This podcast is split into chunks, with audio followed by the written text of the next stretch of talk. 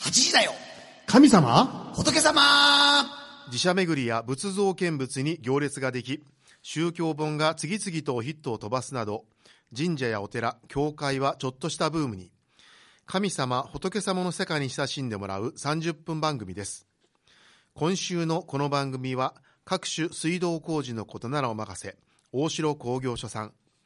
デリバリーを通して喜びと豊かさをつなぐデミックつながるデミックのデミックさん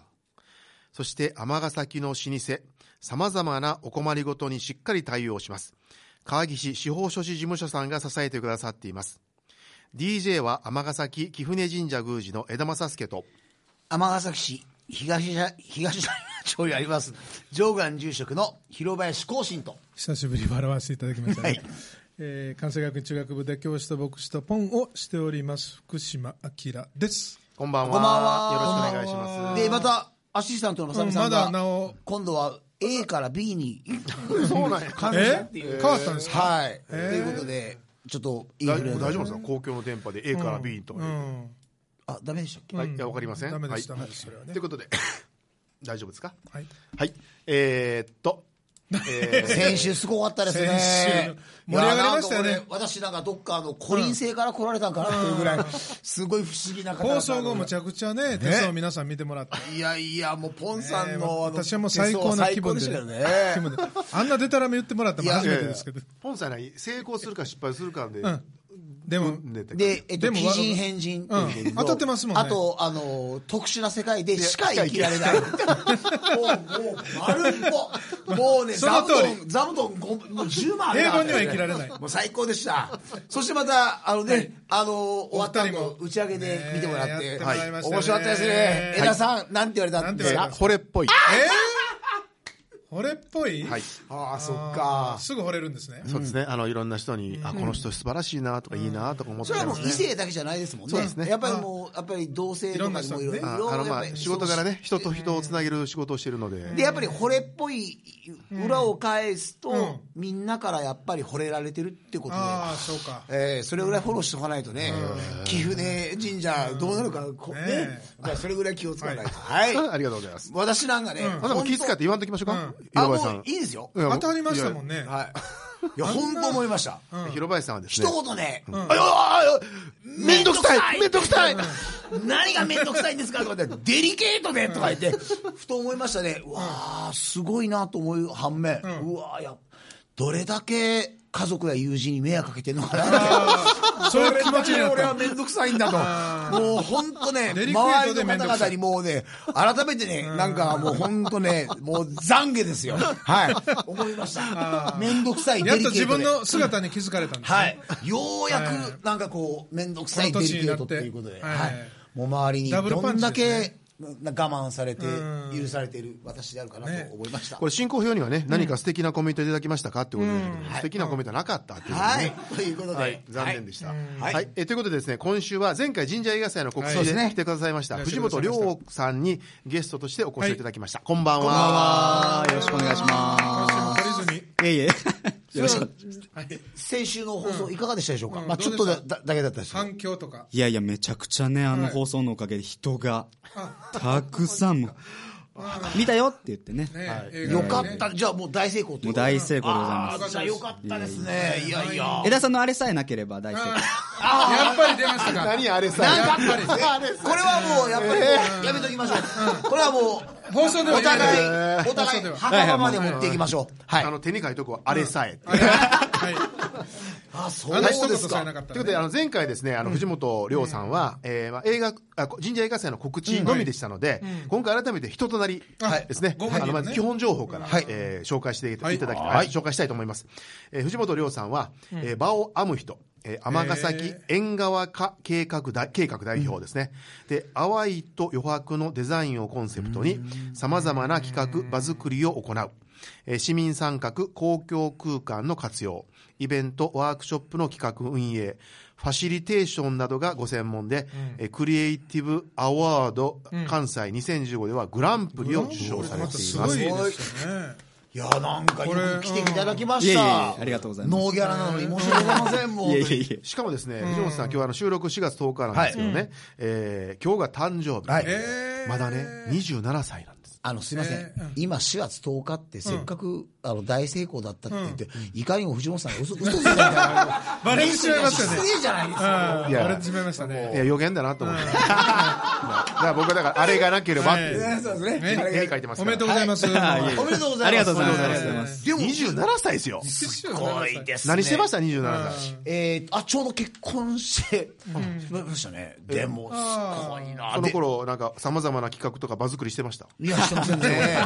もう自分のことで精一杯、だうっでしょて、面倒くさい、デリケートだから、最後の落としどころはここでいきましょう、でも、藤尾さん、それで、ご出身はどちらなんですか尼崎ですね。あー地尼元尼生崎まれでございます。はいで、尼崎で育ち、はいはい。すそうごい僕ね、尼崎の街づくりに関わってる一番最南端の人間やと思ったんですけど、はいさらに最まだ南、南だったんです。あの、差し支えなかったらどうぞ、どこどちらですか同意の方で。あはい尼崎センターブル前の南側ですよはいね。そうですあ、あーそっかそっか、ええとこですよすねごい。どねどないですかぶお幼い頃の思い出っていうか、あーえっとねずっと音がしてるんですよあの工場が裏にあったりとか石油会社が裏にあったりとか運送会社が裏にあったりとかするんで工場地帯で。ずっと音鳴ってるんですけど僕としては普通というでしょ誰かが来るとうるさいねって言われるんですけどねあのだからね山山奥の静かな旅館と思ったら不安なんやね、 静かすなんぎてかなってないとダメなんですね。なんかちょっと結構震えながらビビビビビとか窓がしないといやですいません、はい藤田さんやっぱりこういうすいませんいろんな街づくりっていうのきっかけは何なんですか、それを一番聞きたいなと思うんですよああもともと関西大学という学校に行ってましてはあ関西大学関西大学の方に関西学二文字少ないうわ嬉しい嬉しいもうずっともねこう関西バスばっかりだったんであーみたいですねやー関学じゃなくて関大関大の方でございますでそそこで、ではい一応まああの経済学部にいましてまあ地域デザインとかそういうのはちょっとこご専門にされうてあのかじってたというかはいでもともと僕大学出てから、あの NPO で勤めているんですけれども、あもう大学出られてもで NPO そうですんそういう。で今も所属されてるんですかまあえっとね、今そこは、えっと、1年半前に出て独立という形で今の活動だったり仕事がやってると、でも一番のきっかけって何なんですかそのもう街づくりで生きていこうっていうか、ああなんでしょうねうーんともともとは僕あのじいさんばあさんに育てられたのがあって、じいさんばあさんと若者がなんかつながる場ができたら面白いだろうなとか、じいさんばあさんのこう持ってるなんていうのかな力というか、そういうものがどう社会に還元されていくのかみたいなことにすごく関心があったんですよ、でそういうのを志してあの元いた NPO には入ったんですよね、ああそれが逆に言うと尼崎縁側っていう縁側というですね、そうですねまあそこのなんか昔あったその縁側っていうところが例えば隣近所のコミュニティであったりあと孫とあ草があそうそうそう。めっちゃ笑ってますけど、えほんまにいやいや全然違うんですよどうしようそその縁側じゃないんですよってね。すいません魚の縁側ですよそ。の先ほどね尼崎縁側化計画代表ってことで、はいはいはいえーっとそのネーミングっていうのはやっぱそうその辺から来てあるそんうでですすかねあのこの縁側っていうのはあのローマ字で書いてるんですけれども、あのそういう日本のこう昔ながらの縁側を現代として作った時に何が起こるだろうというか、どんなものになるだろうっていうのを、まあ、幅が多分あると思うんですね、昔のそういう場所だけじゃなくて、なんだろうないろいろこうイベントとかもそうだろうし、ワークショップもそうだろうし、みたいなところがあって、まあ、ローマ字でつけてるっていうのがあるんですよね、でもあのおっしゃった通りそのままでございますああ、当たってた。はいでもすいませんクリエイティブアワード関西2015のグランプリで、なんで、これはどのあれで、どのあれでやばい一番気に一番気になるじゃないですかあどれでね。グランプリなんだからあのね、そうやっぱり、ね、それ広林さんすごい気になって我々の番組もかつてあの、えーコミュニティラジオの娯楽部門ではい最優秀おー番組賞を取ったもんでおめでとうございますうんやっぱりその最優秀っていうのよ弱いんですよねんなるほどだからもうグランプリってどのグランプリはい娯楽部門かっていう興味があるんですよね。なんどどういうあれでもう全てでっていう感じですかかなりねこれ全体広い広いあのグランプリというコンテストで、まあ、デザインとかアートとか街づくりとか全てこう包含したものの中で、へー割とこう新しい活動とか新しい団体がそこにまあエントリーするんですね、で我々が出た時は40から50ぐらい関西圏の、まあ、そういう同じようなというか、うん活動してる団体が出てて我々はその一番を取らせてもらったというへー感じだからアートで何かやってるとかもそうですし、デザインで何かやってるっていうのもあってあいろんなか活動全体含んでってそうことですそうです、はいで具体的にやっぱりその尼崎縁側はいは化い計画っていうのをお聞きしていきたいんあーお願でいすしますお願いけしどまますあいつからどんな方々とどんな活動されてるっていうか、えよかったら、っと、はい2015年の1月4日ままだだ2年ちょっとそうなんですに、ねある人たちと出会いまして、それが、まあ、あの一緒にこう活動することになった、まあ、僕含め3人がその1月4日に出会ったんですよね、は1月4日っていうのがもうあなたにとっては記念日なんですねかなり記念日ですね、あのもう忘れることはないあの日あの居酒屋の。 あ居酒屋の僕もともと先ほどあの申し上げたように NPO で働いてたんですけども、その時は加古川っていう場所まで行ってたんですよ、通ってたんですね浜に住みながら加古川に行っはて、で仕事をして帰ってきて、まあ、夜遅いので寝て、朝早起きて、7時前ぐらいの電車に乗って出るみたいな、そういう生活をしてたのであ差し支えなかったらどういった NPO であそこまちづくりをしてまして、ではい町はづいく、りで、そこもあの高齢者と関わったりとか、あの自治会の支援してたりとか、NPO のネットワーク作ったりとか、いろんなことやってたんですけども。ただまあ僕は尼崎にずっと住んでたけれどもあの尼崎のことあんま知らないなと思ったんですよ、別の地域のこといろいろやってるくせに、自分の地域のこと知らねえぞってなって、まあいろいろ自分で関わりを作っていきたいなって思って、まあ、最初はこう飲食店ローカルな飲食店に行ったりとか、まあ、地元でやってるイベントに参加したりする中で、まあ、つながりができたりして、いろいろまあ自分でもイベントやるようになったんですよね、まあ、交流会やったりとか、でその中で江田さんとねそうですね出会わせていただいて、一度社務所でね社務所を使わせてもらって、まあ、尼崎の人たちが集うような場作りたいっていうので、ご相談させてもらったのがそれ最初。何年ぐらい前 ですかだから2015年の秋ぐらい、9月とか10月ぐらいですね。そうそうそそう若かったのでねこの人は何者だと思って は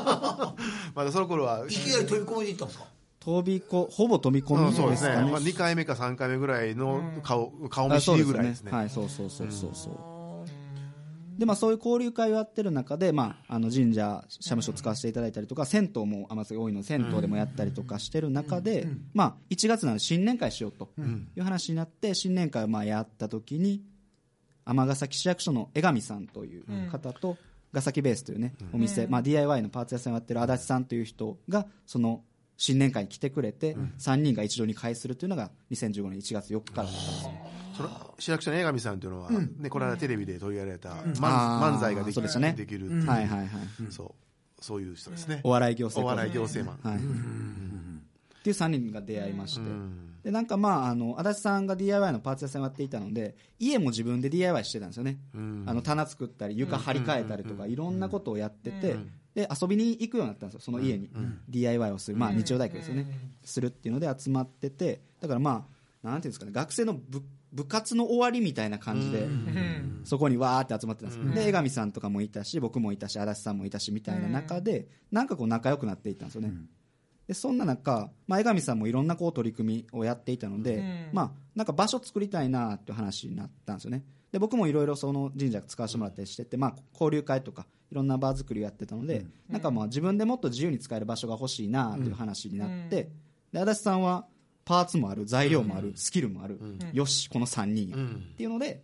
場所を作ることが始まったんですよね、いやその場所がなんていうネーミングその場所が余りっていう場所あまり余りっていう、あはまいたこれこのネーミングはどういう意味がね意味をはい意味がまあ3つほどありまして、はいまあ、尼崎をリノベーションするんっていう意味が1つとあとはまあ余りの部分ですね、まあ、そこも使われてなかった場所だったので、まあ、こう世間からとか社会からとかこう見逃されているものをこう蘇らせるみたいなところで面白いなというのがもう1点で、まあ、あのイタリア語かなフランス語かなアマーレっていう、ね、言葉が、まあ、愛するという意味があるんですけども、まあ、そういう場所になったらいいなと愛が生まれる場所になったらいいなといいいいいうので、まあ、名付けを私がいたしました。わあ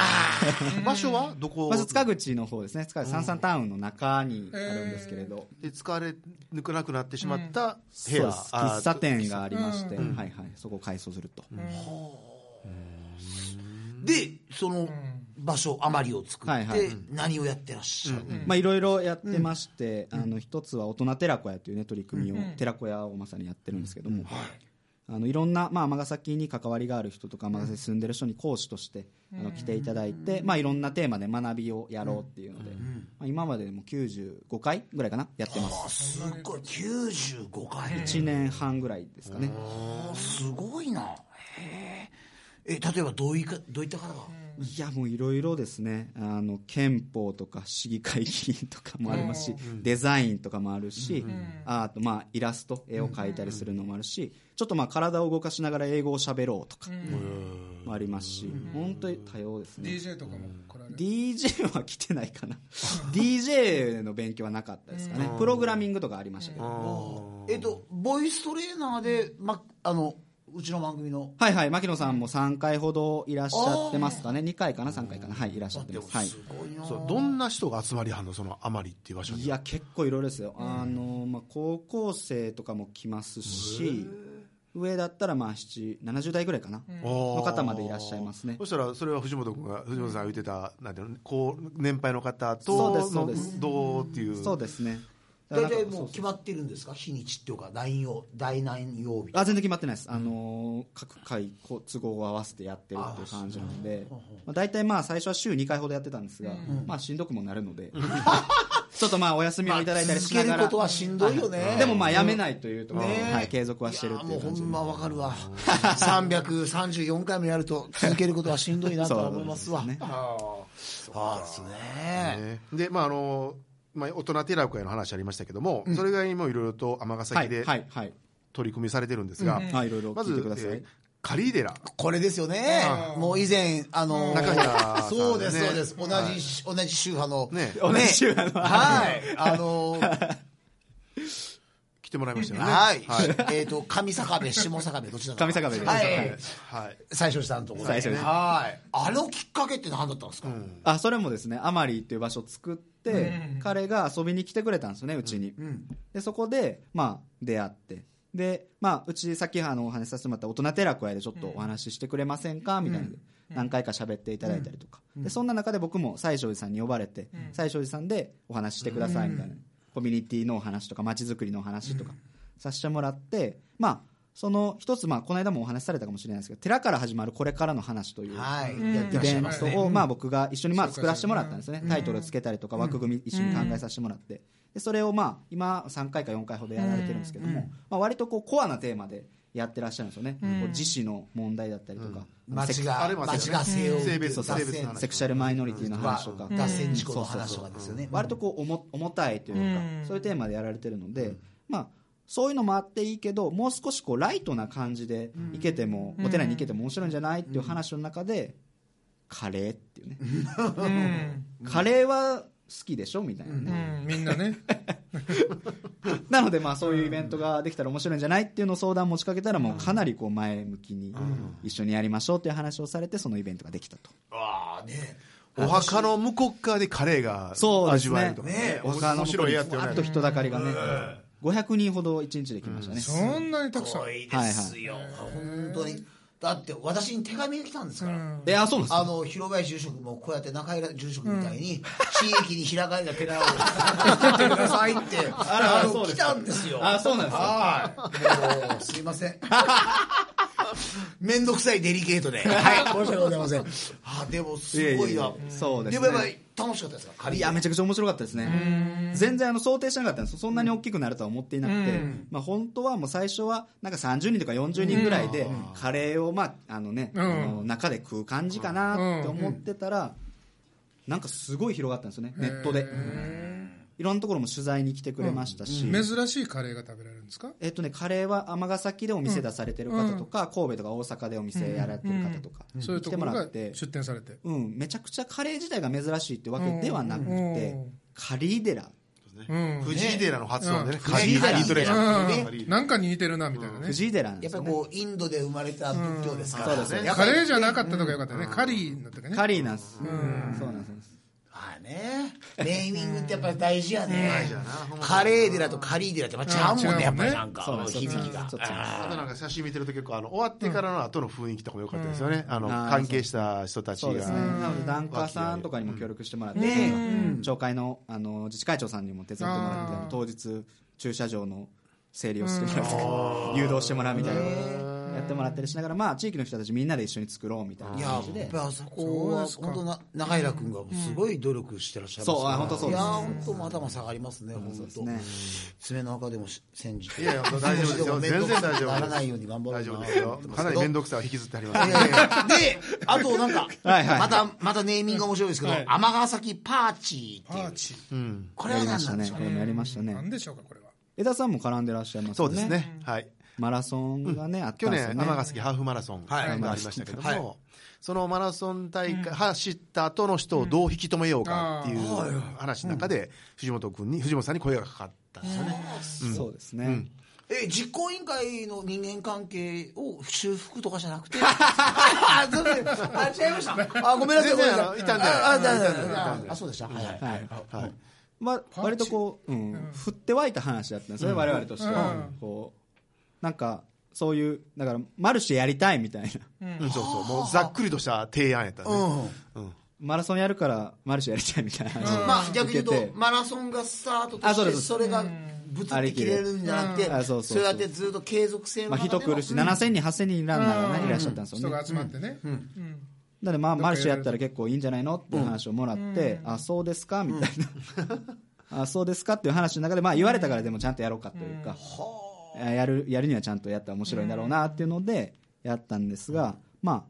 こう尼崎で、まあ、マルシェっていう言ってもね、こう芦屋市とか、まあ、神戸でもこうマルシェおしゃれなことやってますけど、なんかこう尼崎っぽさをね、やっぱり尼崎でやるんだから出したいなと。いうのがあって、まあ、尼崎の町工場さんとかにも協力をしていただいて、こう重機をねユンボーとか、んクレーンとか、なんかローラー車とかいっぱい出してもらってそれをこう会場に置いてみたりとかね、あとこう尼崎の工場さんにも手伝ってもらって、まあ普段はこうタンクローリーの蓋とかを作ってる会社さんにちょっと小屋作ってくださいっていうので小屋を作っていただいてそれを会場に設置したりとか、あとはドラム缶のこう工場さんもあるのでちょっとそこもドラム缶出してくださいよとかって言って、まあ、200缶ぐらいドラム缶を出して、それをテーブル代わりに使ったりとかして尼、まあ、尼崎のまあ工場さんに協力してもらってそういう会場を作るみたいな感じで尼崎らしさを演出しつつまあ尼崎で店をやってる人とかサッカー活動やってる人とか、まあ、いろんな人に来てもらって計まあ95ブースぐらいかな、100ブース近すごくいな出ていただいて95です調整が大変でしたけれども。でもあの多分あれでしょうね尼崎の森では過去最大の、あ多分最大のイベントでしたそねうだはい人数の集まり方何人ぐらい来られたんですかだって多分だってマラソンだけで8000人ぐらいでしょ、で多分あの会場に1万56000人ぐらいいたんちゃうかなって話なんですすごいなまあ、全員が全員は行ってないかもしれないけどかなりでかかったですね、でも藤野さんちょっと話聞いてて、藤野さんって基本的にまめな方なんですかそれとも面倒くさがりの方大雑把な大雑把です僕は大雑把大雑把ですでもなんかやっぱり好奇心旺盛みたいな好奇心は旺盛ですね基本何でも面白いです、でもなんかすごい自然体だなって感じするんですよねなんかねなんて言った気取らないねでね面倒くさくないんですよいやいやそんなことないですちょっとこうあとねやっぱりねうん若さやねんなあ若さやねんあやっぱりやなっんぱかりねねやっぱりこれがね、藤本君藤本さんがもし40歳になってこの状態やったら、これは奇跡かもしいれやなもういや鉄人かもしれないでもあのあれですか藤野さん、はいじあのあれですか宇野さんからみあの手相見見てもらったことあります僕手相見てもらってないんですい。あほんよまあそうなんですかまだまた来週報告せなあかんねえ来週ご報告ももっと面倒くさいって言われるはいということでですねあのーここからちょっと本題なんですねあ本題そうですねあのここにー迫迫らないと藤本さんのプロフィールにはですね、生きづらさとか違和うんあ感ーとそいういうこと書ういのはてますキねーワードとなっていますけどうんもはいはいはい、この藤本さんがそこの様々な今紹介していただいた活動を通じて伝えたいことっていうのはどういうもでのなもの。すごいですすよね20今7でしょ27ですねであと淡いと余白のデザインとかあと生きづらさ違和感って なんかすごいこうなんて言ってんですかね年齢的にこうなんていうかすごいギャップを感じるんですけどあそうですか、ねどこから出てきたかをちょっとねなんかねこうやっぱり正解が一つしかないという社会はかなりしんどいなと思うんですよね、で僕も学校小学校の頃とかにこう先生にうんまあ、ある種正解を押し付けられるみたいなね、ことがあったりとかして、だよいやまあそうじゃなくてもいいやろみたいな部分を7歳とか8歳の僕は思うわけですよ、でその前に僕はまあ親があのいなかったりとかしていたりとか、まあ、高校の頃にまああの2人ともいなくなったりするんですけども、まあ、そういういろんなことがあったりする中でこう、まあ、自分が割とこうマイノリティというのか少数派だなというところがあって、まあ、正解ってまあ大多数が認めてることだと思うんですね。だけどもそうじゃない世界もあると、少数派であってでもそれも正しいことなんじゃないのみたいなところがあるので、今の社会でもそっちじゃない方向にちょっと行き過ぎてるかなという中で、まあ、いろんなこう価値観だったりとか、いろんな生き方だったりとかいろんな正解があると、でそういうことを社会の中で、まあ、共通認識として作っていかないと、苦しむ人がいるとで僕も昔苦しんでいたし、今もそういう人たちが散見されるよねと。いうことをどうやったらこう変えられるのかというか、少しでもこう楽に生きられるのかっていうことをどう作れたらいいんだろうっていうことをすごく考えてますねだから僕のイベントっていうのはなんかそういう視点を持ちながら基本的にやってはいますだからこうなんだろうイベントはこういうふうに作るもんだじゃなくてこういうふうにも見せられるよねとかあるいは作るところにいろんな人に関わってもらってみんなで一緒に正解を作るみたいなことをやったりとかっていうのをよくやってますね深いなやっぱり人生経験がそういうわ、あそういうないえいえいやーすごいな でやっぱりすいません、はいはいはいやっぱり思うんですね今の現代ってやっぱり本当に生きづらさを感じているってもう本当にこう,、老いたる人も若き人もやっぱりそれが蔓延している時代じゃないかなっていうのは思うんですけどどうですかね、うん、まあそうですね、割とだからアマリっていう場所をやって、こう今の働き方とか今の生き方にやっぱ違和感を若干抱えてる人は来るんですよね、なんか疑問を持ってるとか、じゃないとああいうあの意味のわからない場所にはカフェでもないし、イベントスペースでもないし、そういう目の打ち方もしてないです、だからそこに来る人って何か引っかかるところがきっとあるんですよね、でそういう人たちがやっぱりこういろいろ話してくれたりとか、こういうのがしんどいんだよねとか、実はこういうふうにしたいんだよねみたいな。ことをまあいろいろ聞く中で、やっぱ多いなってすごく感じます、本当はねあまりの場所が我々が おる場所にならなあかんねんけどねい や本当いや本当そうですよね。いや本当そんな感じがするな。でもまあいろんなまあイイベントっていうかいろんな企画をやって、あこれはゆなんか嬉しかったなとかあなんかあー印象に残ってるね印象に残ってるとか、なんかよかったらありますか。ああ、えっとね、 最近、まあ、この話していいのか分かんないですけど、あの知り合いのお医者さんが医者辞めたいって言ってるんですよねおーであの医者を今働いてるところ辞めるとで辞めたんですよ、うん実際にやめない実際に辞められたで、まあ、別のまた病院に移られたんですけど、彼はまあ言ってるのはその、まあ、医者という仕事は割とこう国の動向に左右されるだったりとか、あとはお客さんがお客さんというか患者さんですよね、患者さんが治してもらって当然でしょっていう顔でちょっと来るみたいな。でも本来こう健康とか、まあ、その医者にかかるっていうのはあるんですけれども健康っていうのはまあ自分でこう維持したりとか作っていくもんでしょうみたいなところがあってだからまあ病気を治すんじゃなくて健康を作ることでお金を儲けられたらというかお金を得られたら嬉しいなっていうのでちょっとこう新しい道を模索してるんだけどもなかなかこうしんどいみたいな。ああうまいこといかんとねだけど、一歩踏み出してちょっと新しいこともやろうみたいなところの変化が生まれたんですけど最近、まあそれは僕との出会いも大きかったみたいな話をしてくれていて、まあ、僕は割と適当嬉しいですにね適当に生きてるので、ええそういうそう言われたら嬉しいですよね。聞かせてもらった時はすごい嬉しかったですね、ああそうやってこう自分のまあ違和感を持ってたところから一歩踏み出して、まあ、それが形になるか仕事になるか分からんけど、ねやるっていうのいやはーめっちゃすごく嬉しかったその人もやっぱり縁側であったり、ああそうですねええあまりになったわけですね。そうですねそうですね、はい、ありがとうございます。はいありがとうございますえー今週のこの番組は大城工業所さん、デミックさん、えー川岸司法書士事務所さんに支えていただきました。ありがとうございました。はい、はい、藤野さん、どうもありがとうございましいえた。ありがとうございましたあの、よかったら、今後の野望、あ、野望じゃなかった。えっと、目標というか、なんか、企画してるはい、ことがありま20した秒ぐらいですね。どうぞ。 20秒ぐはらいいで。。今後ですか、はいうーん具体的にはないですね、ただ、まあ、本当にさっき言ったみたいに、人がこう生き生きと生きていけるには何ができたらいいんだろうっていうことをすごい考えながら、まあ、いろいろ企画だったり、場作りをこれからもしていきたいなというふうに思っております。はい。はいありがとうございました。楽しみにしておりますはい、あの、ポンさんはぜひとも、大人の寺子屋の、あ本当ですね呼んでくださいと言ってますんで。はいよろしくお願いします。はい。えー、それでは、えー、本当に、藤野さんありがとうございました。はいありがとうございまましすたますのご活躍を念じておりはいあまりがすとう。ございます。それでは来週水曜夜8時にお目にかかりましょうさあ次の回は何かな ?8 時だよ神様仏様仏様えーあまりにも